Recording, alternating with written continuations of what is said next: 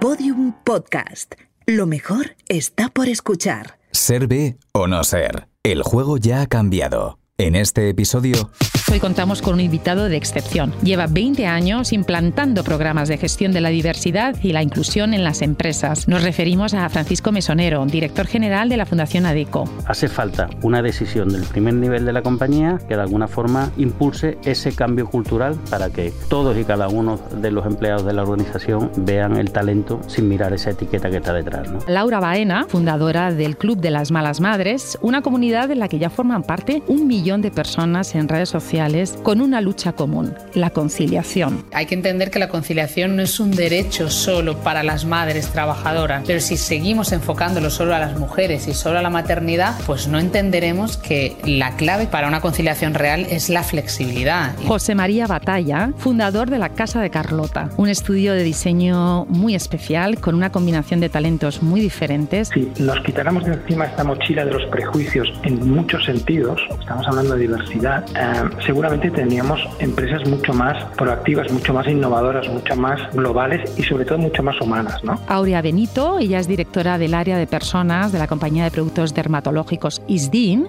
que cuenta con más de 600 trabajadores y que recientemente ha entrado también a formar parte de la comunidad de empresas Bicorp. Yo creo que hoy nadie discute que la diversidad es riqueza, pero no debemos nunca olvidar que lo que le da riqueza a la diversidad es la inclusión. ¿Qué es para ti la diversidad, la equidad y la inclusión en el trabajo? Poder tener una empresa, pues, eh, distintos tipos de empleados, ya sea sin importar su género, la edad, la cultura, la religión, discapacidades, que no puedan estas afectar a, cómo se genera su trabajo. Por ejemplo, que yo pueda optar eh, a las mismas oportunidades que puedan tener mis compañeros dentro del trabajo. Pues más o menos haya igualdad en la cantidad de trabajadores, tanto de mujeres como de hombres, que todos realicen los trabajos similares y que cobren el sueldo, pues igual. Aceptar que cada uno somos singulares, eh, respetar, conocer al otro. Yo creo que mi empresa sí que se tiene en cuenta porque dentro de la plantilla hay personas que tienen diversidad funcional. Se ha tenido en cuenta a estas personas al igual que el resto. Si lo comparo con otros países, nosotros enviamos el currículum con foto y hacemos una percepción, hacemos un o prejuzgamos o tenemos un prejuicio bajo algo que ya estamos viendo. Nos gustaría que se mejorara más eso.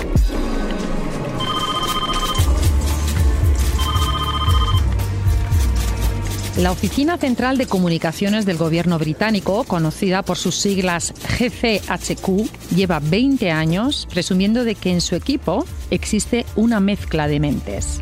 ¿A qué se refieren? Este organismo contrata de forma activa a personas neurodivergentes, es decir, desde el espectro autista hasta la dislexia.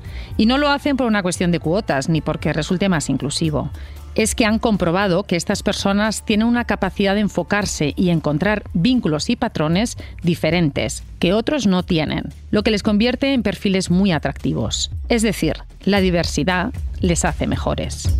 Han llegado incluso a decir que sin neurodiversidad no seríamos lo que somos. Y así es, la diversidad es un elemento clave para ser competitivos. Cuando hablamos de diversidad y de inclusión, nos referimos al ámbito de las capacidades físicas y psíquicas, pero no solo a eso. Hablamos también de género, de edad, etnia, orientación sexual, religión y procedencia, entre otros factores. Caeríamos en un grave error si consideráramos a las personas como un todo, sin prestar atención a sus diferencias y características individuales. Esas diferencias que, por otro lado, nos hacen únicos y hacen que cada uno tenga algo nuevo y diferente que aportar. El objetivo número 8 de la Agenda 2030 señala la necesidad de promover el trabajo decente para todos. Y aquí subrayamos para todos. Por eso, hoy nos preguntamos si la inclusión forma parte de las políticas empresariales de una forma realista, si realmente existe igualdad de oportunidades y hasta qué punto la diversidad va más allá de una etiqueta con la que acompañar las publicaciones de LinkedIn. Soy Cristina Rodríguez y esto es Ser B o No Ser. Bienvenidos. Ser B o No Ser. El juego ya ha cambiado. Episodio 6. Diversidad de talentos. La suma que multiplica.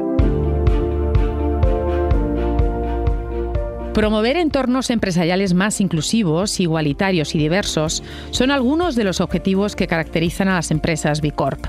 Pero, ¿qué supone en la práctica? ¿Cuál es el estado de salud de la diversidad en las empresas españolas? Para responder a estas preguntas, hoy contamos con un invitado de excepción. Lleva 20 años implantando programas de gestión de la diversidad y la inclusión en las empresas y es un ferviente promotor de iniciativas sociales en este sentido, especialmente para la inclusión de personas con discapacidad. Nos referimos a Francisco Mesonero, director general de la Fundación ADECO.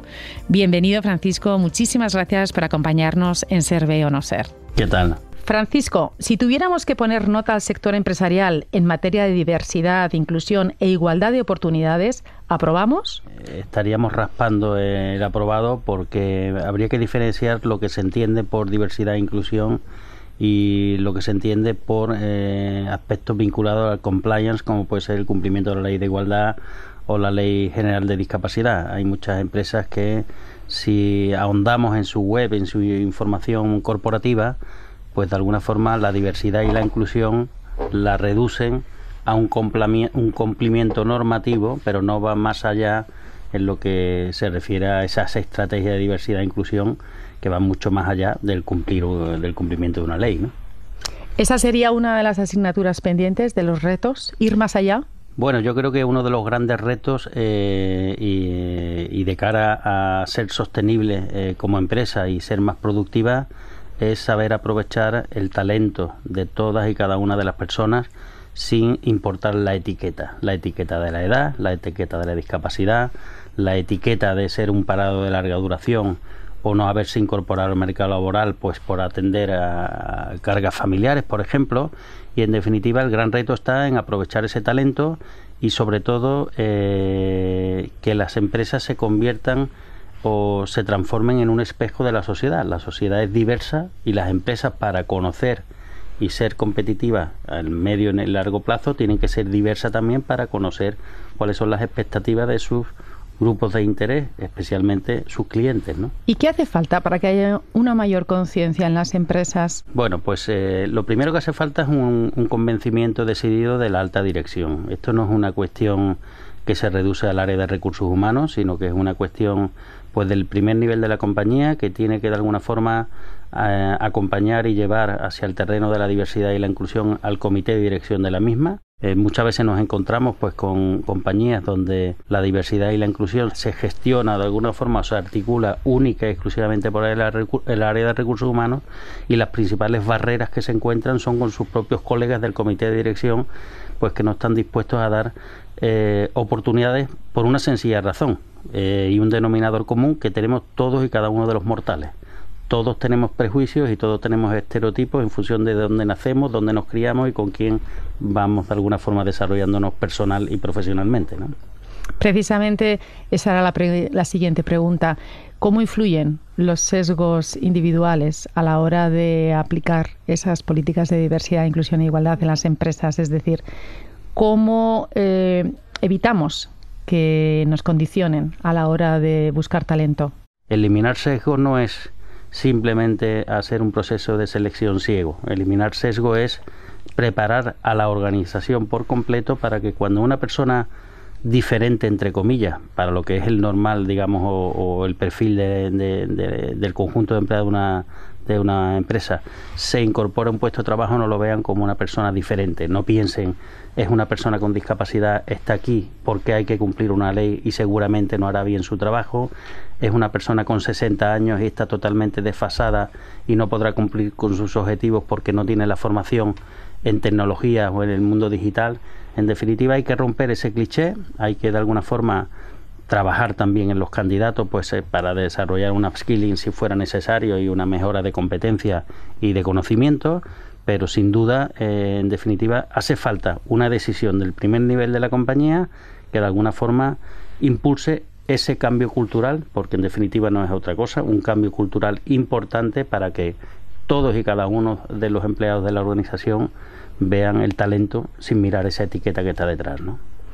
¿Qué iniciativas lleváis a cabo en la Fundación ADECO para conseguir esos objetivos? La iniciativa más destacable que supone un ejemplo de todo esto que, te estoy comentando es CEO por la diversidad, que, que la impulsamos en octubre del 2019 conjuntamente con la Fundación COE y cuyo objetivo es precisamente, como su nombre indica, es implicar al CEO de las compañías a través de un compromiso y un manifiesto que no es la simple firma de estar de acuerdo con unos principios, sino el comprometerse a que sus equipos operativos a lo largo de, del curso anual participen pues de las jornadas técnicas que se desarrollan en el, en el marco de, de la alianza y ellos mismos de alguna forma sean protagonistas también y hagan un seguimiento de lo que sus equipos técnicos desarrollan en esa, en esa alianza. Hoy forman parte 81 compañías de la alianza, ya llevamos tres años de desarrollo de la misma y la verdad que hemos asistido y hemos visto cómo el grado de madurez en políticas de en estrategia de diversidad e inclusión ha ido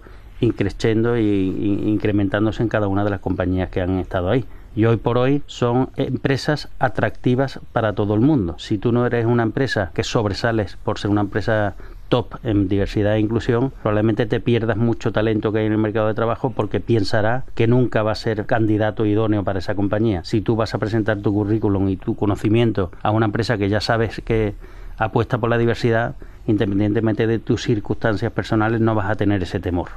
Francisco, ¿cuáles son las ventajas? Cuando tú ves que tu empresa se ocupa del talento sin tener en cuenta las etiquetas y tu empresa es el reflejo de la diversidad, en donde tú puedes contrastar eh, y co-crear con otras personas eh, de diferente edad, de diferente sexo, raza, religión, no importando que sean personas con discapacidad, pues eso te hace enriquecerte personalmente y profesionalmente y como consecuencia de ello, de alguna forma tipificar tu empresa como el lugar ideal para trabajar, ¿no? Pongo un ejemplo que pongo siempre, ahora que se habla tanto de talento senior, ¿no? Hoy el 50% de los desempleados de nuestro país tienen más de 45 años y lejos de que esto vaya a cambiar, se va a ir incrementando, precisamente por la natalidad tan baja que tenemos y por el índice de esperanza de vida que también tenemos, que es una buena noticia, pero que de alguna forma nos va a llevar a ese cambio cultural que nos tiene que de alguna forma hacer ver que una persona con 65 años hoy no es una persona de los 65 años hace 30 años, es decir, una persona con capacidad y con potencial para seguir trabajando si quisiera, ¿no? Aunque hoy la edad de jubilación ya está en 67, ¿no? El problema de la edad, que es uno de los grandes eh, retos, ¿no? A superar con el tema de la inclusión. Por supuesto, ese va a ser eh, el gran reto digamos, del siglo XXI en adelante eh, va a ser en, en, los países, digamos, desarrollados el reto del talento senior. Y digo los países desarrollados porque, por desgracia, y, por eh, eh, error en las políticas de familia de los gobiernos, eh, las mm, tasas de natalidad no superan el 1,2 o el 1,3%, con lo cual ni el sistema va a ser de alguna forma sostenible desde el punto de vista financiero y de las pensiones, ni el sistema ni el, ni el mercado de trabajo va a saber aprovechar ese talento con conocimiento, con madurez, pues que existe con el talento senior, ¿no? En los 20 años que tú has estado trabajando muy directamente en estos temas, cuando no se hablaba de estos temas, eh, ya estabas ahí. ¿Qué evolución has visto? ¿Eres optimista? Por supuesto, yo creo que soy optimista pues, eh, por dos cuestiones fundamentales. Uno, ha habido políticas activas a nivel europeo y a nivel eh, nacional que de alguna forma han incitado a las empresas que, pues, que apoyen eh, el empleo de mujeres en sectores donde no estaban representadas, el empleo de personas con discapacidad, pero más allá del cumplimiento y, el pensar esto lo hago porque me obligan, las empresas han dado cuenta pues de que los resultados son muy buenos, ¿no? Y al final con las cosas hay que hacerlas por conciencia, no por conveniencia, ¿no? y en este sentido las empresas están ya haciendo las cosas por conciencia. ¿no? Pues con esa visión optimista y ese mensaje de, de, ser positivos terminamos. Francisco, ha sido un placer tenerte hoy aquí. Muchísimas gracias y esta es tu casa cuando quieras. Nada, el placer es mío. Muchísimas gracias. Nos enfrentamos a un reto complejo que tiene muchos factores y por tanto es necesario poner el foco en diferentes ámbitos. Solo así podremos abordarlo de forma integral.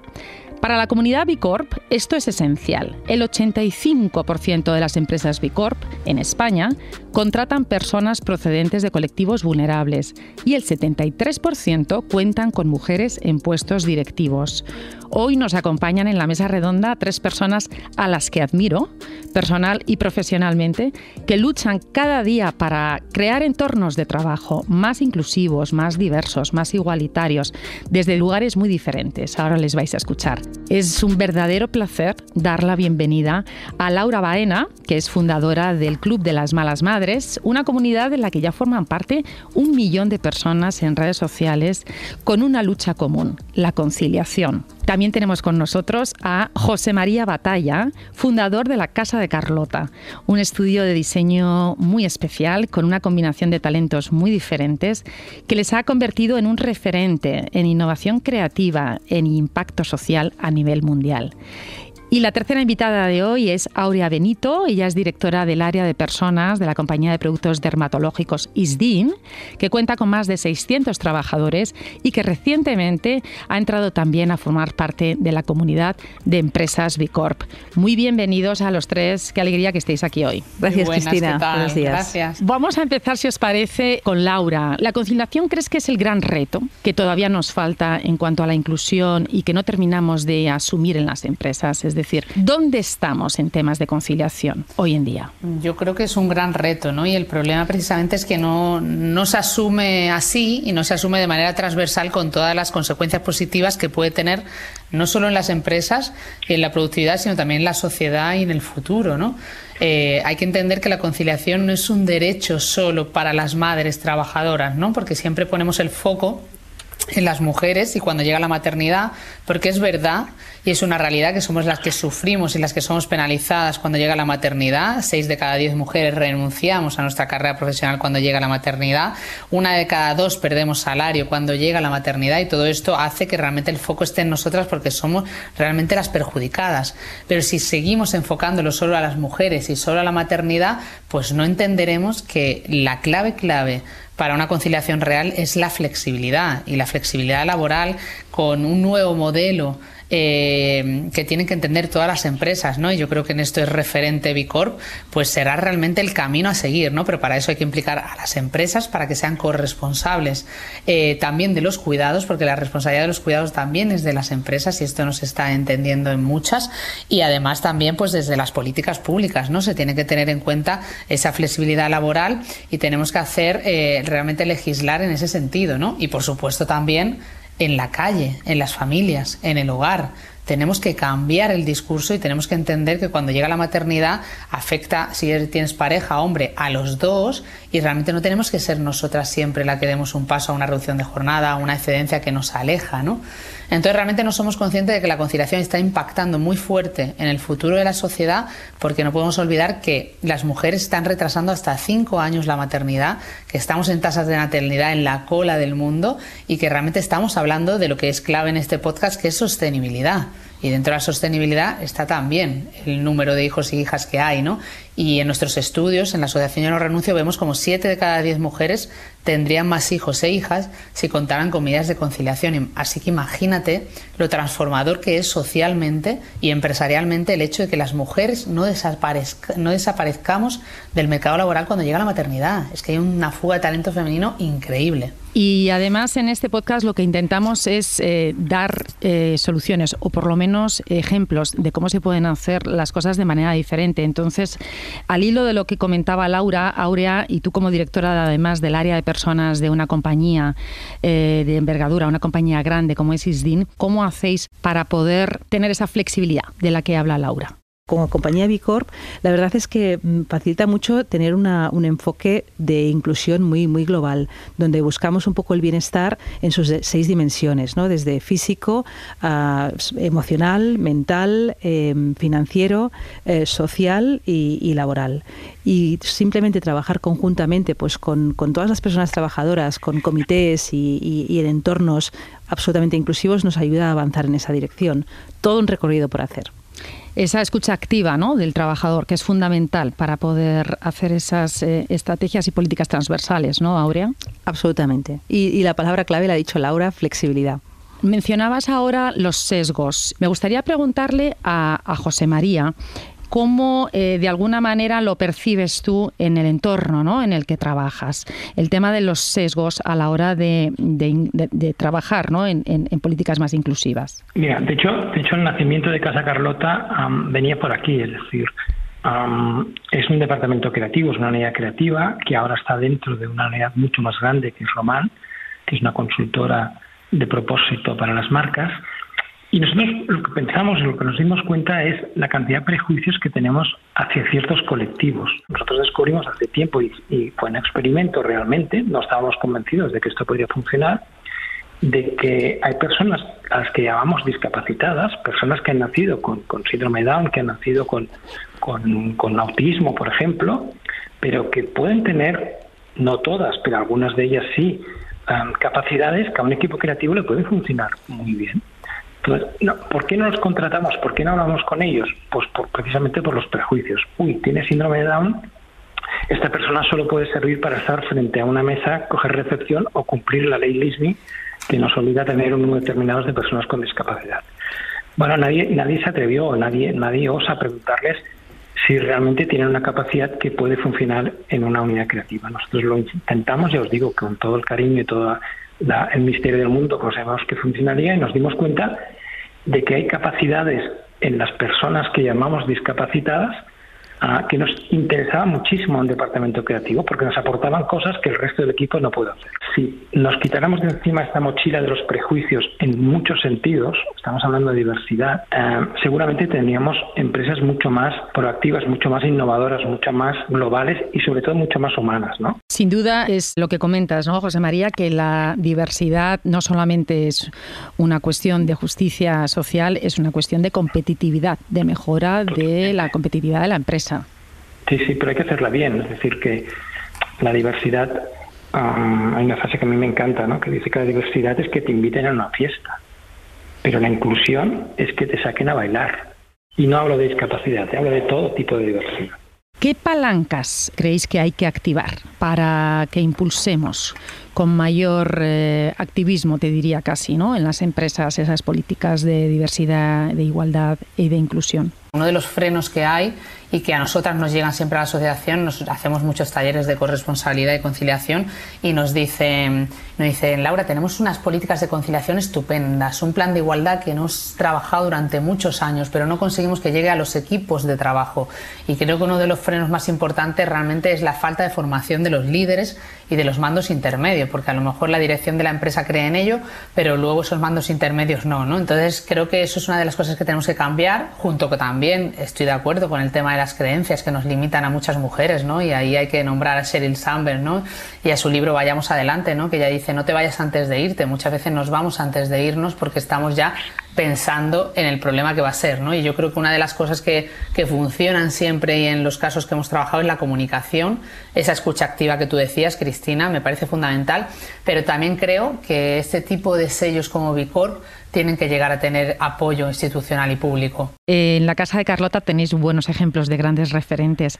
A mí me gustaría que nos contaras algunos de los maravillosos casos de éxito que tenéis eh, y que habéis llevado a la práctica, porque hay veces que tenemos que tangibilizar y ver las cosas como para entender ¿no? precisamente ese efecto positivo que tienen. Yo creo que cualquiera de los casos de los productos que han salido del taller o del, del estudio de diseño de la Casa Carlota son ejemplos prácticos, pero no, son, no son tanto referentes. Es decir, cuando, cuando una compañía, cuando una empresa, una marca contrata los servicios de la Casa de Carlota, eh, no me vienen a buscar porque tenemos personas con discapacidad, con síndrome de Down, con autismo en el equipo. Ah, lo que vienen a buscar es el trabajo final, cuál es el packaging que les hemos entregado, cuál es el, el, diseño que les, que les ayudará a vender más.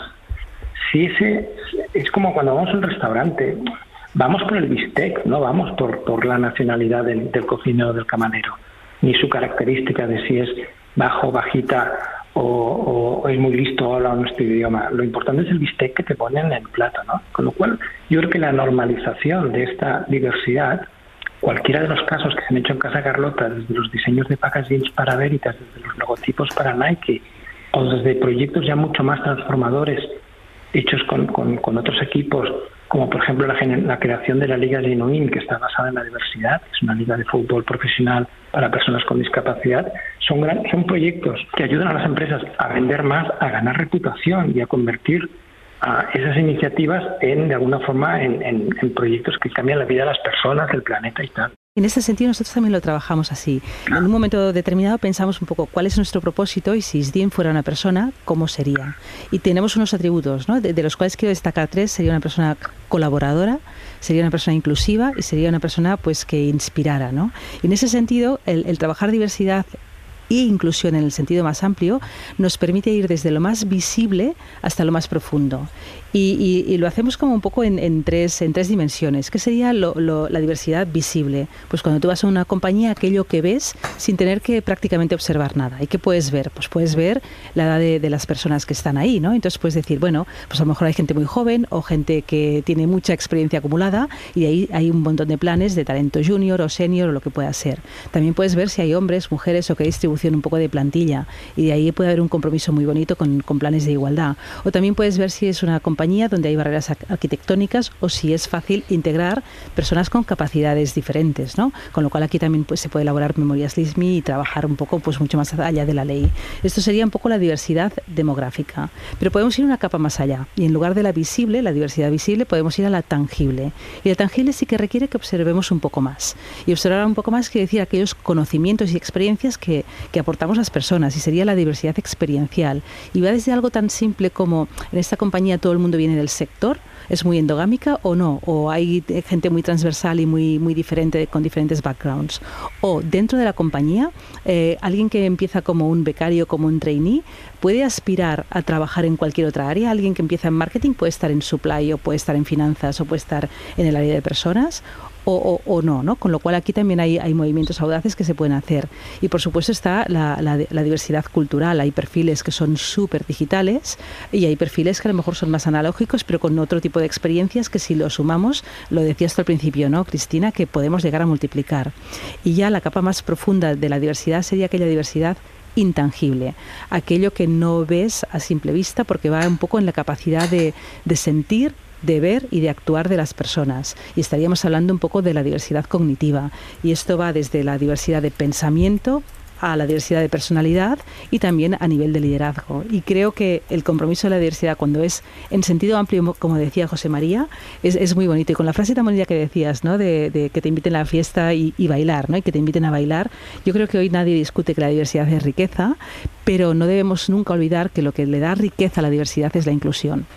Absolutamente maravilloso ese apunte, Aurea. Muchas veces nos encontramos situaciones en empresas que a lo mejor por miedo, por miedo a perder ese trabajo, por miedo al que dirán, no hemos hablado ni nos hemos comunicado. ¿no? Y yo quiero creer que realmente ese liderazgo más empático, más de escucha activa, ya está siendo eh, una realidad ¿no? y lo estamos viendo hoy con estos dos ejemplos maravillosos de Isdin y la casa de Carlota. Y creo que realmente eso, que, que quede el hecho de decir, oye, desde tu lugar también puedes hacer ¿no? y puedes dar ese paso hacia adelante. ¿no? Entonces, bueno, yo me gusta que dentro de mostrar la realidad, que puede ser a veces bastante dura, y que muchas mujeres están sufriendo la renuncia por cuando llega la maternidad, pues también pueden ir los casos positivos, ¿no? De que realmente se puede y de que, bueno, yo pues renuncié y emprendí para poder conciliar y ese emprendimiento pues llevó a otro lugar, ¿no? Y yo creo que es posible y lo estamos hablando hoy aquí, así que me voy empoderada. Estupendo. Ese, ese es el mensaje que nos gusta. Es posible. Eh, José María, eh, ¿qué mensaje te gustaría lanzar a quien nos esté escuchando? Como empresario, te diría que, que quizá el, el, primer mensaje es entender que la diversidad ah, es un valor competitivo. Es decir, cuando montas una empresa lo que quieres es ganar dinero, porque si no montarías una ONG o una fundación. o sea, lo primero que, tienes que sostener es tu propia compañía, los propios salarios de los, de los empleados. Pero cuando además te das cuenta de que de la fuerza y el poder transformador que puede tener tu propia compañía para cambiar las cosas, para, para tener una influencia en el mundo y cambiar cosas de verdad tangibles, que sean de verdad, eso yo creo que ese es el gran el gran cambio, la gran transformación que están sufriendo ahora las empresas. ¿Qué mensaje lanzarías tú, Aurea, a otros compañeros ¿no? de otras empresas que nos estén escuchando y que todavía no han dado ese paso? Bueno, a mí, a mí me gustaría, es que aprovechando escuchar a José María y a Laura es, es, un lujo, ¿no? Y Laura diciendo del pensamiento a la acción, ¿no? Y, José María retar cualquier prejuicio. Yo diría un poco, um, escuchándoos, que por qué no también pasar de la acción al pensamiento. ¿Y por qué digo eso? ¿no? Porque muchas veces si quieres conocerte tienes que actuar y ver cómo actúas en diferentes eh, ah, situaciones. Todos somos potenciales líderes de inclusión, todos, no solo el Estado o la compañía o, la dirección, sino cada persona que trabajamos eh, en nuestro día a día. Y si mm, somos capaces de tomar mayor conciencia de aquello que pensamos que nos hace actuar de una manera nos va a permitir eh, cuestionar esos prejuicios e ir más lejos. Y hay una frase muy bonita de, Einstein que decía que es mucho más fácil eh, destruir un, átomo con prejuicio y me gustaría un poco hacer challenge a esta frase y ser juntos capaces de destruir un montón de prejuicios para trabajar en un mundo pues más inclusivo, porque el mundo es inclusivo o no será. Pues con ese mensaje nos quedamos por ese mundo más inclusivo. Os agradezco muchísimo a los tres que hayáis participado en este episodio de Ser Ve o No Ser. Ha sido un verdadero placer escucharos, aprender tanto de vosotros y ojalá volvamos a coincidir muy pronto. Un abrazo. Gracias. Qué maravilla, muchas gracias. Me ha encantado escucharos. Besazo enorme. Gracias a todos. A veces hacen falta cifras y estadísticas para que veamos la importancia de hacer lo que realmente nos debería decir el sentido común. Pues bien, Vayamos a las cifras. Según datos de Forbes y de Bersin, las compañías con índices más altos de diversidad e inclusión están más preparadas para el cambio, tienen más posibilidades de ser líderes de innovación en su mercado y tienen más probabilidades de identificar y crear líderes. Por eso, en este caso, te invitamos a que abras los ojos y te hagas algunas preguntas. Por ejemplo, ¿vives en un entorno laboral en el que hay igualdad de oportunidades? ¿Sería bueno comenzar un programa de diversidad e inclusión en tu empresa? ¿Cómo te aseguras de que vaya más allá de solo cumplir con un requisito legal o formal y forme realmente parte del día a día? ¿Qué puedo hacer yo? ¿Qué puedes hacer tú? Para que sea más allá de una intención idealista. Llegamos al final y nos despedimos con una cita de uno de los mayores referentes de justicia social. Hablamos de Mahatma Gandhi, que dijo una frase muy esperanzadora. Nuestra capacidad para alcanzar la unidad en la diversidad será la belleza y la prueba de nuestra civilización. Os esperamos en el próximo episodio. Muchísimas gracias por estar al otro lado. Soy Cristina Rodríguez y esto es Ser o No Ser. Ser B o no ser. El juego ya ha cambiado. Un podcast de Vilab producido por Podium Studios. Guión Elia Fernández y Cristina Rodríguez. Producción Laura Escarza. Montaje, realización sonora y voz en off Íñigo Sastre. Producción ejecutiva Elia Fernández. B-Lab es la organización sin ánimo de lucro que está transformando la economía para beneficiar a todas las personas y el planeta. Toda la información, el manifiesto y las empresas adheridas en bicorpespain.es.